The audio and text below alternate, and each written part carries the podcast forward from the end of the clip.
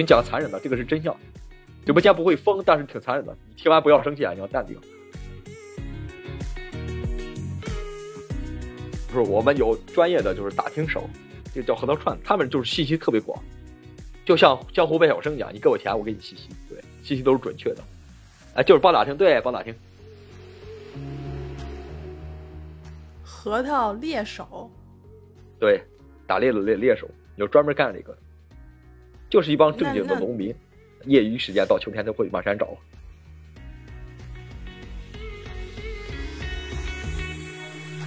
欢迎大家来到三鱼粥铺，我是林恩，我是你们的云浦藏来大欠灯子。那今天我们其实片头有点变化啊，大家都以前听到我们原来节目的也都知道，说我会介绍云浦仓南啊是我们的嘉宾，但是呢，从今天起啊，他就不是我们的嘉宾了啊，他已经被我除名了。就成了我们的主持人之一，所以呢，就是以后呢，我我我跟切尔登啊，或者说切尔登跟我呀，我们会就聊一聊他生活中遇到的一些奇奇怪怪的事儿啊，啊开心的事儿，还有一些就是他，呃，像我们今天要讲的小核桃啊，因为之前我们是录过一期大核桃，那那个时候呢，嗯，因为篇幅的问题啊，我们没有就是聊那么长时间，所以我们说呢，今天把这期给补上，所以今天呢，由切尔登来跟我们讲一讲。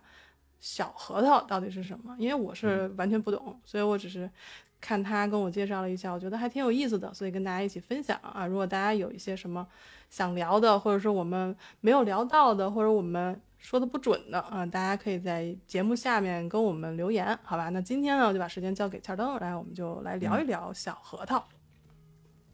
正好我们今天做个续集嘛，上一期不是聊大核桃的吗？聊一聊小核桃。小核桃这个文化大概也是从清朝开始，甚至更老，像班德说的明代呀，就是明清之间吧发展的，然后就到了现在就形成一种文明。过去也是沾点八旗子弟的遗风吧，就这种不好的现象。现在可能就是人闲了嘛，就祖国也昌盛了，就我们人也闲了，喝喝茶，盘盘串。它是从小手捻演变过来的，就是小手捻指什么东西？就是我们说的小核桃，特小的那种小核桃，对。要单个玩吧，现在它有创新了，就是把它串成串，就弄成一串，或者十几颗啊，都有寓意的，就像班老弟说的那种有意义啊，什么十项回解啊、祝福啊那种，咱就不说了啊，直接就就说品种了。林恩上次不是说那个，就是我说慢点，十里河是吧？不是，你说上次说那个地方叫什么？门头沟，对，门头沟小。啊，门头沟啊，那个门头沟这个京巴仁，对，它是就是小核桃的一种。然后就是还有延庆，北京延庆出的蛤蟆头。像东北出的那个小辣椒，就是太极双连体，就是连体那种，白狮子啊、红狮子这种都能。其实它就是广泛的来说，就是所有小核桃的品种，就是大核桃从里边分出来的小品种，都可以串成这种小手持，就我们说的小核桃。它这个东西因为品种特别多嘛，你能不能稍微给我们列举几个？啊，就像门头沟的那个，就是狮小狮子头，京巴轮儿，就是八个轮儿，它上面长着八个轮儿，就叫京巴轮儿。然后就延庆的小蛤蟆头，就那个挺贵的。还有一种就是我们我们沧州这边延庆这边，还有那个到那个涞水这边的，就是小灯笼，就宫灯，也叫内丘小官帽，对，这都很早的品种啊。还有像秋子里边的小灯笼啊，小金银抛啊，各种品种。小金银抛是什么样？就是它是一种，它就是一种畸形，它就是普通的一种长形的一种梭形的。就是梭子形的，像织鱼布那个梭子形的一种，就是那个小核桃，它旁边长两个鼓泡，就跟咱你见过那个朝天眼睛鱼没？就跟那个似的，就长两个大眼泡那个，对，它长也叫金银泡。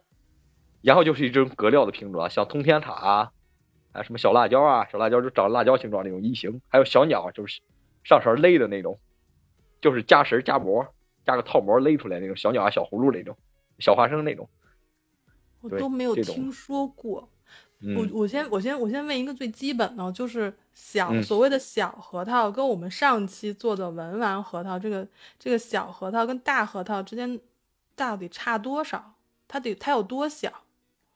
就小到最最多小零点几零点几吧，六 mm。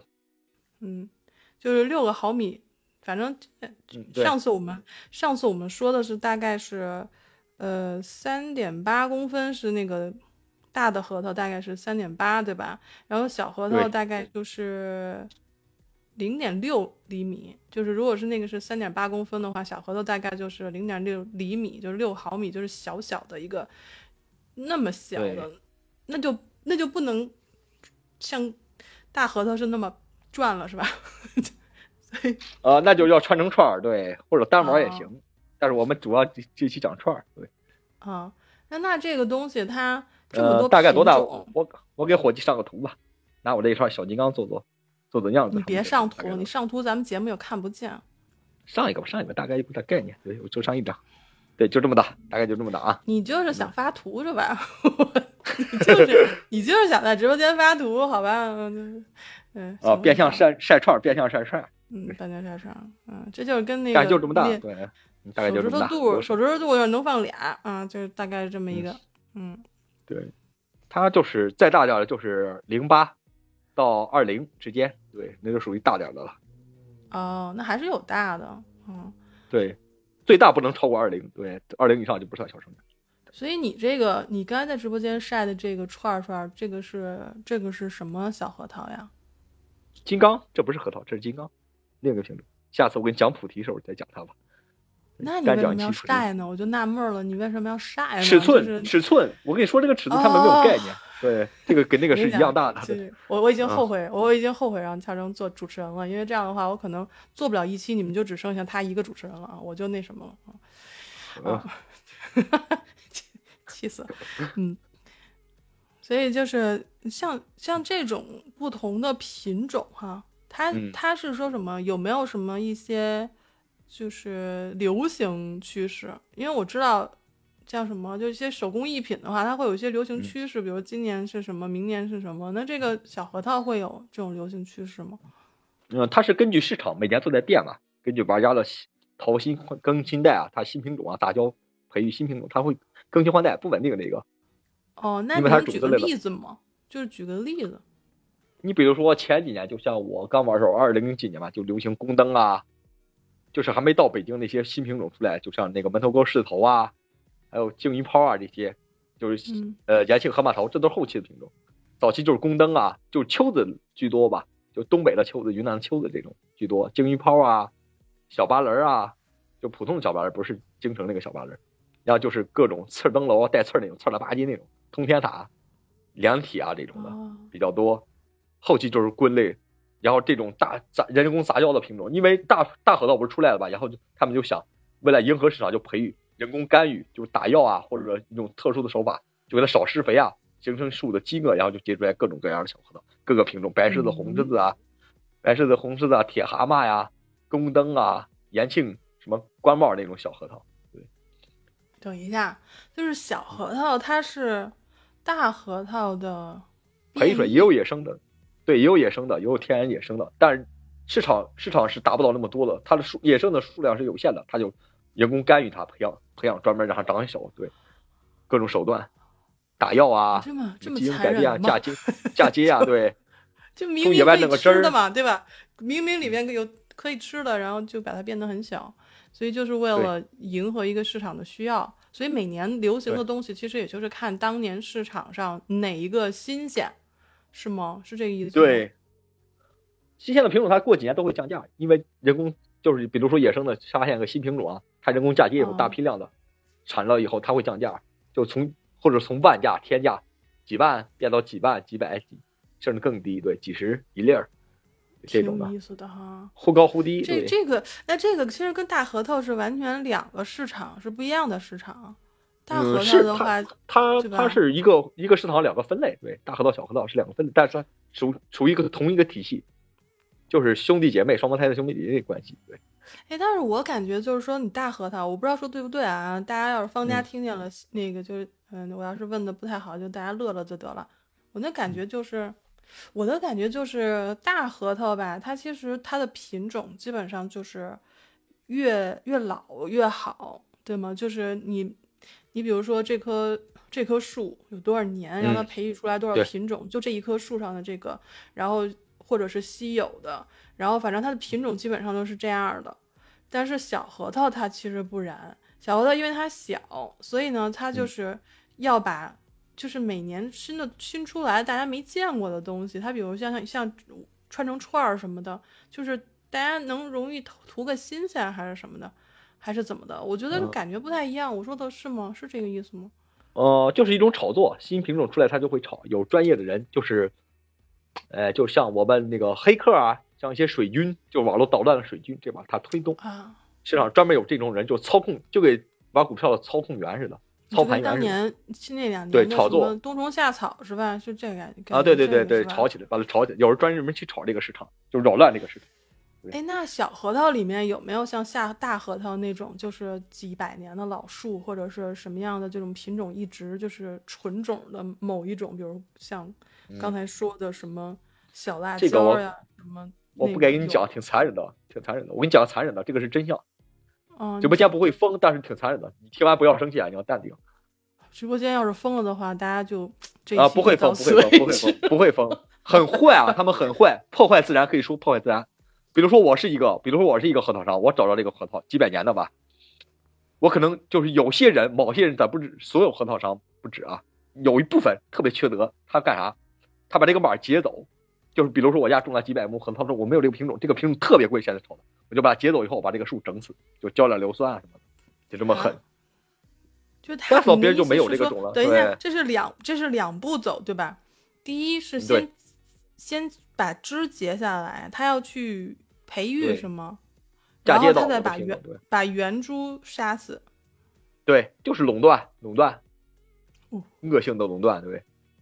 从此我就有这个品种，市场上整个没有，就得买我的，对我就我说多少钱，二十万、三十万都是他，因为我有，你没有，自然中你就没有这个品种，我把所有的就是我能找着全部灭了，以外我，啊，这样、啊。但你能碰着就，你能碰着就是你的运气，对你再能碰着这个品种，就是这么嗯缺德，对，几百年那棵老树就毁了，对他们打击也很严重吧？现在护林员对他们打击很狠狠的打击，七年有期徒刑，直接就弄进去，罚款，带着几十万罚款那种。所以它其实是破坏它其实是破坏自然里面的这个树种的，对吧？它自己用来做人工培育，但是自然里面呢，它看到以后它会破坏。但有些人就会通过，有些人挺好，申请国家那个财产嘛，然后就是给国家交钱，然后把这个树买断，就是合法的买断，每年就是归我，嗯然后再自己雇一帮人，雇一帮工人，雇狗在那看着，对，到成熟季就在那采，他们可也很苦吧，就几个月在那守着，为了这个核桃不被不被别人偷走。哦，所以这些核桃的话，它是一部分说还是自然自然中产出的，然后剩下那个就是很贵了人工培育的。哦，对，人工培育的就便宜了，皮质皮质就达不到那个标准那种厚度啊，那种就盘玩的那种度，对，红的快吧。野生它毕竟好，因为没有人干预嘛，它长得更瓷实。人工会打药啊，就干预它吧，长得没有那个野生的。它这个好赖是怎么分？第一是看纹路，就比如说纹路越深的呀，比较均匀的它就贵；要是比较匀的，长得特别匀，就是颗颗挑出来就就像一个爹妈生的，就不差零点零几毫米那种，甚至零点零一毫米都不带不差那种。那得多难啊！而且小核桃一般不都是穿成串儿吗？对呀、十七颗凑一个串儿，或者一百零八颗凑一个串儿，对，那种，那就要一颗一颗拿卡纸卡，上万个里边挑那一串吧，精品，可能挑就挑两三串，上万个书里边就挑两。但你赶上了就一年就能挣几十万，对，就是开张吃三年，不开张能饿死，一赶上吃三年那种，就靠天吃饭嘛。他们每年都会找有专业的人士找，登山涉水的这种找，开车，叫核桃猎手，有自己找的，有帮老板找的，对核桃猎手，对，打猎的猎猎手，有专门干这个的，就是一帮正经的农民，业余时间到秋天都会往山找，对。哦，到深山野林里边找这种挺有意思的哈，我还真不知道。所以他们就是等于相当于是当地的、嗯当地的居民，对吗？可以算是吗？还是说他也也会跋山涉水到别的地区去找？有一些是护林员，就是呃，他们这个就是方便吧，正好是护林员，他们他们就是找这些河道，因为这个是不犯法，他们不毁坏树，只是也不会告诉别人，他们自己就是采下来以后卖嘛，就少量的卖，嗯他们也不会大规模的破坏，人家毕竟是护林员，专业的，有一些就是不专业的，就是这种毁树的这种缺德的这些玩意儿，缺德玩意儿。嗯，对，嗯就不提他们了。你看，就有专业的老板雇一些吧，就是专门玩核桃的老板，就北京的啊，大城市收的高价回收这种。就你找了一棵好树，我一年给你几十万，特别有钱这种，就年年雇他们，雇，呃，路费都是他们报销，吃喝就是路上行程啊，吃喝都是他们提供，越野车都是他们提供。然后老板派几个人跟着他，然后去深山里边找，就是垄断，也是垄断的这种。但你不能签了合同以后就不能卖给别人了，你卖给别人就要走法律程序了，对，就形成合同了，专业合同这种。他们平常就是干平常活，一到秋天就开始了，对，满山找这种，就特别好的品种，这种小核桃。真好啊！对于我来说，我现在如果是让我去山里找核桃的话，我可能第一反应就是要吃，然后做什么核核核桃饭之类的。我只是饱口福之欲，我没有想太多啊。这些挺有意思。呃，大概是前前五年吧，我跟小张就说一个真事儿，我跟小张就去收核桃了。我们去了晚一步，就是准备花二十万收那串核桃，就一串核桃二十万，我没收着。然后就给老板私聊，我说老板你弄了多少？他说弄了一千多颗，大概卖了几个二十万吧，就人家自己找着的一棵树，意外发现的，但对外不说。这么贵啊？就品相好啊，物以稀为贵买，也小。嗯。就我金刚那么大的，唰手的一串小核桃，特别小，就纹路特别清晰的盘龙纹，就是长得跟龙似的，两条龙似的，特别匀，特别好，就几乎就不用拿卡尺量，一穿就是一串。特晕，就给我倒出来似的。这就是自然自然里结出来的东西哈。对，野生的小核桃，他是在河南找着，但这个消息透露出去，多少人去哪找找不着，因为太深山了。他他也是意外发现的。他说我我跟他聊你是怎么采？他说三个月就是在八月份、七月份不是核桃下树嘛，就会几个月前快成熟时候他就在那守着，就在里边吃里边住，天天啃窝头，好了弄顿肉，不好就啃窝头喝凉酒。住在那特别冷，他会提前都会提前在那守着，牵着狗，对，支着帐篷，找几个伙计，然后他们分钱买了以后，这种，就像风龙到那个季节就叫风龙，专门有干这个的，叫什么？就是核桃猎人，对，像风龙，风龙养蜜蜂的风龙一样，养蜜蜂的风龙一样啊，那跟这核桃有什么关系啊？它们形式是一样的，就根据核桃成熟季节。我听错了，我听成蜂笼笼子的笼，我还想蜂养蜂的笼子是什么东西？啊，养蜂的农民对。啊，跟就蜂，他们对对对，那我知道了，因为蜂农好像是要带着蜜蜂去那个，对吧？就是可以采蜜的地方，它是会会迁迁移的吧？他们也会迁移，对，比如说这个这个地方的品种这个熟了，他们就迁移到这边去山上找，然后下一个下一个季节，可能它那个品种。有的成熟晚，有的早熟晚熟都有，山上也有野生的早熟晚熟品种，有六月熟的、七月熟的、八月熟，他们会根据根据需要客户的需要，就是专门有核桃猎人就去去到当地大批量的收或者自己找去。对。哦，那那你收过吗？你做过核桃猎人吗？做过啊，我们深山也找过，我去找京巴勒找着了，嗯，赚了一笔，说说赚了，嗯，赚的不多，赚了两万吧，因为品相不算很好，对，嗯。那那你收核桃的话是什么一个程序啊？是还跟之前我们做那期大核桃是一样的吗？啊，那就不是市场，个人各山里边各户。哦，那你仔细讲讲吧，这个怎么怎么去收的，然后怎么挑的？说我们这我们江水有核桃嘛，就是我们有专业的就是打听手，就我们会给你人家人家钱，就是二串的，这个叫核桃串，他们就是信息特别广，他们属于圈类的，就是什么也不干，就是吃吃老板的那种。就像江湖卖小生一样，你给我钱，我给你信息，对，信息都是准确的。嗯，比如说这产了什么品种，他他知道谁家有，他就你就先交钱，你要先交给人家钱，就是口费三百二百，或者买个烟，买个请顿吃个饭啊这种，然后他们就告诉你准确的信息，或者你带他们去，就路上费是你报销的，对，带他去收。我们就去第一会就去的那个磨盘村江水那个磨盘村他们品种就不像那么，他们毕竟不是专业的吧？这种就是山民，他们就是山上的农民，哎，就是包打听，对，包打听，就是这种概念。包打听，包打听，然后就跑他们，然后就就到那儿直接问嘛，老乡，你这有啥品种？他们就会，他们就会在门口写，呃，文玩核桃，大批量有，对，各种品种，然后列出来他们有的品种，就在家门口写，然后你就要上门去找他们，他们不找你，他们也不进城卖，对，然后就去上找他们，然后就去人家家嘛，就是这个。就这个包打听就带着我们去，大概走了四五天就到人家家了嘛。然后就是挑，我说你这有啥品种？他有精英炮，你要吗？精英炮还有不知名的品种也有，就各种各样的。然后我们就在里边挑，就挑格料的吧，好的那种挑，然后就成包买，就这包就是三十五十，这包二百五百六百一万这种通药。他问你是通药还是单挑，单挑是单挑价，通药是通药价，就这样，大概是这样。那它一包大概是多少个呢？一包就一千个、一百个都有吧，不定不定，哦有多有少。反正就它定价，反正你要单挑你就按着单挑零售哈，要包圆儿就按着一包走，呃是这意思吗？你要要精品的，他也是他也是多少年凑出来一串精品的，就是单个卖。他给你拿一个样本，就是这个多少钱五百，你能接受？就是今年没有了，明年下预定他给你攒，攒多少年以后，就是直接留给你了，提前交个定金，就多嗯过一两年以后你再取，或者到那个下个季节，他就会山里边找，找到一颗就按一颗价，找到一个二颗就按二颗价，找到一串就按一串价给这样。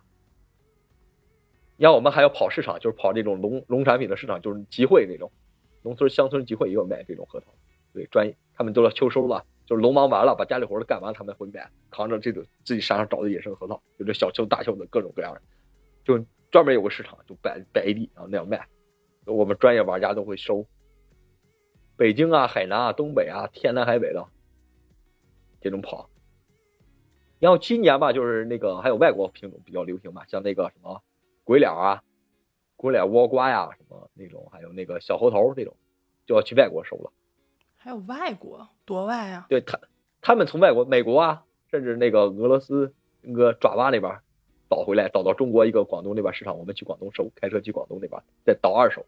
他们是一道贩子，我们是二道贩子，然后倒到全国各地这样卖，二道贩对这样卖。那国外的跟国内的，它差在哪里呢？嗯，国外的就比较更奇特吧，形状更奇特，我们中国没有的这种。啊，对，就是新鲜啊。然后，嗯哦，直播间里包打听说，俺们河南有没有？有，他们就是秋子和野生的核桃有，但不多，他们不是主要产地吧？你像河南王屋吧，到王屋这片有，对，就是特别我们特别喜欢的小小西瓜，对，龙纹小西瓜，这个现在很少了，几乎要灭种了。这个品种灭种，是人特别小，呃，不是，他们就榨油吧，不重视这个品种。然后这个品种再一个缺憾就是什么，出小精品特别多，出的都是无纹的，然后有纹的特别少，一年大概就出不了，就往北京也到不了我们邢台，就是好的品相都往北京走了，市场一年出个 出个五六十串儿，对，一年可能整个山区就出五六十串精品的，那剩下都榨油了，没有纹路那个没人要。核桃第一讲究纹路，对，然后大小有匀度，嗯，当地就是榨油，没发现以前就是榨油拿这个，他们不懂好坏，就也不懂玩，就榨油，他们也不知道去哪儿卖，后来才知道去北京卖，大批量就往北京运了。对，我们再从北京倒二手，然后再去邢台买是吧？我们这种属于散户，有很贵吗专业干这，有专业干，呃，有专业干这个的，就是拿钱拿几十万往里边砸，对，人家去全国各地甚至外国收，这种大批量收，几吨几吨的收，这种我几十斤几十斤的收。你要再往下户批发，就批发做批发的，批发零售这种，对，大批量的搞，那种就是有钱的老板了。那这个就没有，这个就没有什么现场开或者什么的了吧？还有吗？没有，就是打好的、打好袋的这种收，中国、外国都是啊打好袋儿的。这这一包多少钱？我通要，对，好坏就不挑了，回来自己挑，挑从里边挑精品，一个粒儿粒儿卡，工量很大的，我干过这个。哎，那就是说小核桃跟大核桃还不一样，大核桃是成树来了以后它带着青皮的，你可以嗯开。对然后呢，呃，小核桃基本上就是已经不带那个青皮儿了，然后也有也有也有也有带青皮，也有也有，但少，也有带青皮的那种卖的。就时间已经过了，是吗？就是开开核桃那个年代已经过去了，是吗？就是流行的那个趋势已经过了，是这意思？那当年有，当年有，当年有带皮的，但现在都是给你开好的，就什么品种已经嗯明明码标价了，对，就是什么品相一眼就能看出来，几乎人家就给你烤的差不多了，就相差个一毫米、二毫米啊这种，我几个毫米这种。所以你就拿买回来之后，你可以零卖，你也可以自己穿串儿买，是这个意思吗？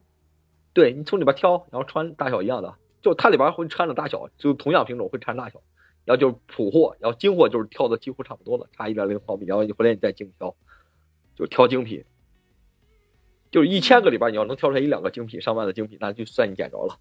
老板也不知道，他就是混，他们也不挑的那么仔细。那普货跟精品，它比如说都叫都是叫西瓜，或者都是叫别的，那它这个精品和不精品的有什么区别？怎么怎么能说这个就是精品，那个就不是精品呢？那就看纹路啊！你要你要玩这个东西，就要学习。就是还是得看长相是吧？看长相，看身材。对。哦。看纹路的深浅啊，纹路越浅的越便宜吧，纹路少的这种，纹路越深的越匀的就会很贵。纹路长得特别匀、特别好看这种，像水龙纹啊、盘龙纹啊、什么菊花纹啊这种，拧劲纹啊、凤尾啊、凤羽啊。像凤凰羽毛那种，那种特别贵。哎，那它这个就是说，天然的肯定是要贵，但是它这东西能不能，就是再加工干预什么的？对，就对，能能能能能能能能能能能能。那怎么干预啊？就是让纹路更深一些吗？还是怎么的？纹路是不可干预，形状咱可以干预。比如说做成葫芦形的，我就可以上膜勒它，中间上个膜勒它。怎么勒呀？就是拿那个就模具，像葫芦本长那个，就是就是套模嘛，就套上去。我没听懂，你再给我解释一下什么叫上模？就是那个上次讲葫芦嘛，外边用石膏套模，就我们会他们会做一种专这个模，就是塑料的或者石膏的。我知道，是那个是上次你说的大核桃那个拿那个核桃粉然后压的那个膜吗？啊，不是不是不是不是不是。啊，接近那个，但是就是倒模那种模，就啊长成那个形状，对，做一个模。什么意思？就是它在生长的时候就给它装在模具里吗？还是怎么？啊，对，对，装到模具吧。还有一种就是勒，你见过那个自行车上面那种那个透明那个塑料那个没？就一个塑料卡子勒，拍挺紧那个，就带着青皮直接勒。中间勒一刀，对，它就会长那样。对，我懂了，因为因为刚才我还想说，它已经都是挖出来了，还怎么弄？现在你说的是，它在生长的过程当中就要去干预对对对，就让它长成畸形，或者是长成奇形怪状的，是这意思吗？比如长成扁的、扁圆的，我就需要两头压，两头压那种。对，有个球状透明球，就是一个格一个格的，像那个鱼，你见过钓鱼那个就是钓那个鲢鱼那个网没？就鲢鱼网钩。就个白白的一个格勒一个格像灯笼那种，就它那次那个东西，中间能打开，然后把核桃卡到中间，然后咔一挤，它就扁了。它长出来就是扁的，就成成灯笼形状的，扁平的或者压成片儿的这种，都能做。然后就是看棱儿，棱儿多的越贵。人工好像也能干一棱儿吧，能长成。它也是拿线勒的假棱儿，勒成假棱儿，就打药啊。这个，那这个东西。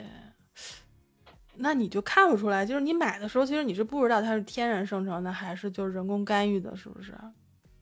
那就需要经验了，需要专业学习经验，能看出来，专业的能看出来。我那我就算了。有区别。我们一上手就知道它这个皮质，看皮质，看它那个颜色就知道它打过药没。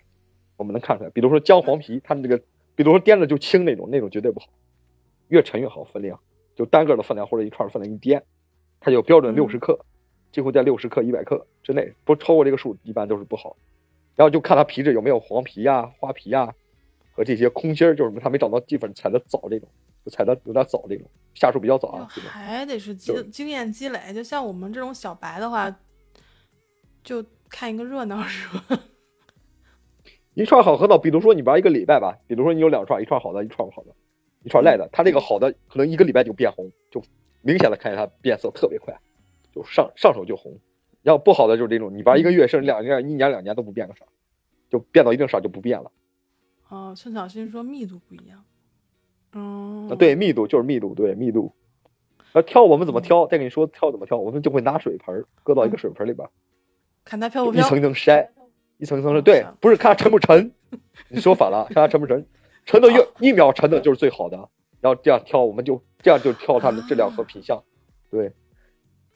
八八八秒沉这种，我们就会先捞出来，捞出来这个是最好的，然后看它品相行，就串成一串，就卖高价了。要挑二次、三次、四次这样拍，拍品相，对，对，香水它沉，它看它沉没的速度，然后决定就看它的密度怎么样，对吧？啊，说明白就跟沉香一样，它结晶，它的质量越好，它就沉的越快，对，就像那个秒沉水、沉水沉香似的，对，跟沉香是一个道理。秒沉，好，记住了。那我们现在就你刚才说的是，就是它是天然的或者是干预的，那有没有那种就是它本身卖相不太好，然后就是也没法人工干预了，那这个东西还能整形吗？就跟人似能整形吗？小核桃？能啊，那就需要修，就简单修。再不行，比如说黄多了，它的质质量好，但是有黄皮、有白架、阴皮这种就需要雕刻，就找专业的师傅给修，拿刻刀手工雕的，机器雕的就便宜了，咱就不不讲了，没啥意思。咱就专专业手雕，就拿一种雕刻刀，他们就会精雕罗汉啊、人物啊这种美女啊、雕梁画栋啊、镂空雕啊或者阴雕、阳雕这种对雕。对，苏工就是苏州，对苏工这种精品的苏工。真早先还挺了解这个的，是吧？对，雕这种人物。你们大家是都玩这个吗？还是都会这个？对，就是白尖和阴皮。它这个白尖和阴皮什么什么，就是不熟，就找到一种毛病或者一种病变，就细菌病变啊，或者它那个就是阳光不充足，一面受光，一面受光不充足，它就会长成这种。就他说的白皮、白尖和阴皮，就是黄尖和这个阴皮，就花里胡哨这种。如果不严重的，能修就修了。对，找一个苏工的师傅，好雕工的师傅，他也可以利用这个，就是这种缺陷，把它雕成巧色、俏色的这种东西。哦，那我知道，就有点像那种雕雕玉石或者雕根雕什么，就是按照它原来的那个就是材料，就是旧式是吧？就是旧式就那个颜色或者什么的。就是，其实它就是属属于一种手工艺品了，它就不属于这种，就是天然或者什么，它就是怎么说，这个怎么分了？嗯，比如说还有小核桃，就是长得特别好，但它纹路不行，就干什么，把它磨磨秃，纹路去掉，把它磨成正圆的。雕是吗？不雕，就磨成纯金圆的。就光秃秃的圆，把它纹路都打掉。它因为纹路不好，就打成圆的，对，就打成小籽儿。就像我戴那个小椰蒂似的那种，对，打成光面的那种，但也贵，那种也得上万上千，对。那就是说，其实那个东西如果是打成光面的话，那那其实是不容易的吧？因为很容易打碎吧？就是打呃打过容易打过打透，嗯，就需要专业师傅来操作。不是它它本身不是一个圆的，比如说它如果是只是。有些凸起啊，我们磨一磨就完。那问题是本身它是有纹路的，是吧？如果你想把它把它磨，呸！如果你想把它磨成一个比较均匀的圆形，其实也不容易。嗯，对呀，那就找找找遍专业的师傅去打磨，就老师傅有经验的这种，他们手感都是很强的，可能零点几毫米他们就感觉出来快要透了，打到那个程度就，哦，经验特别丰富的这老师傅上就是上一个上。他们怎么打？就是拿着一个一个针头，用金刚钻那个钻头，牙医用那种，顶到一个大钻上，就鸡钻上，鸡钻上顶上去。对不起。顶上去以后，拿个砂纸，就砂纸握成一个新槽型的。他们手就会很疼那个，但时间长就会老茧。我干过那个，因为我有老茧，就不会疼了。就是我们达到为了练精密度，就手蹭流血很正常。就为了精密吧，手更精，就是长期就会形成经验，就磨到多少我们就知道了。对嗯，我们要的形状。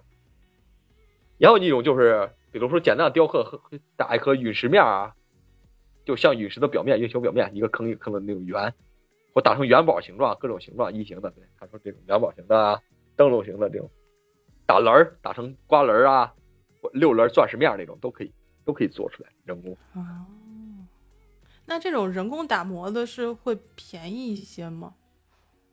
呃，并不会。要是品相好的话，更会尺寸卡在很好的，啊，忽高忽低的吧，价格也是按这个品相定的，大小品相定吧。你比如说雕刻师也分三六九等吧，就国家级的那种就很贵了，几十万雕一串壶。为什么他说他的贵？他们雕的细节贵，比如说眉毛的细节、牙齿的细节，就细细节决定胜败嘛。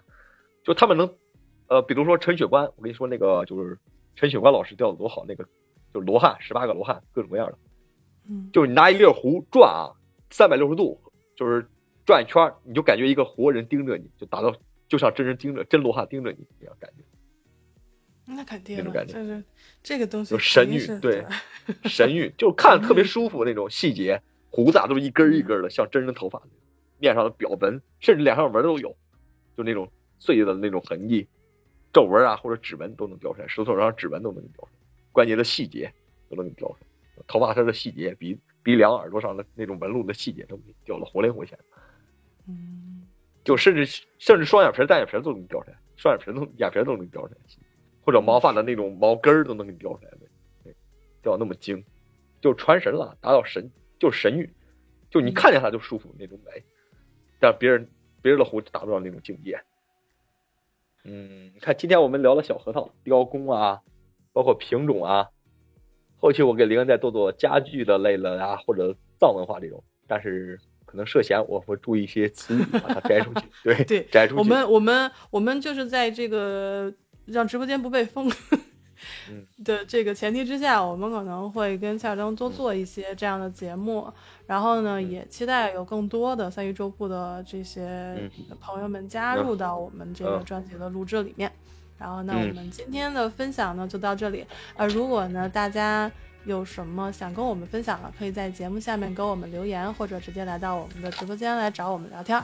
那我们今天就到这里了，我们下期见喽，同志们，关注三一周铺。嗯，好的，拜拜。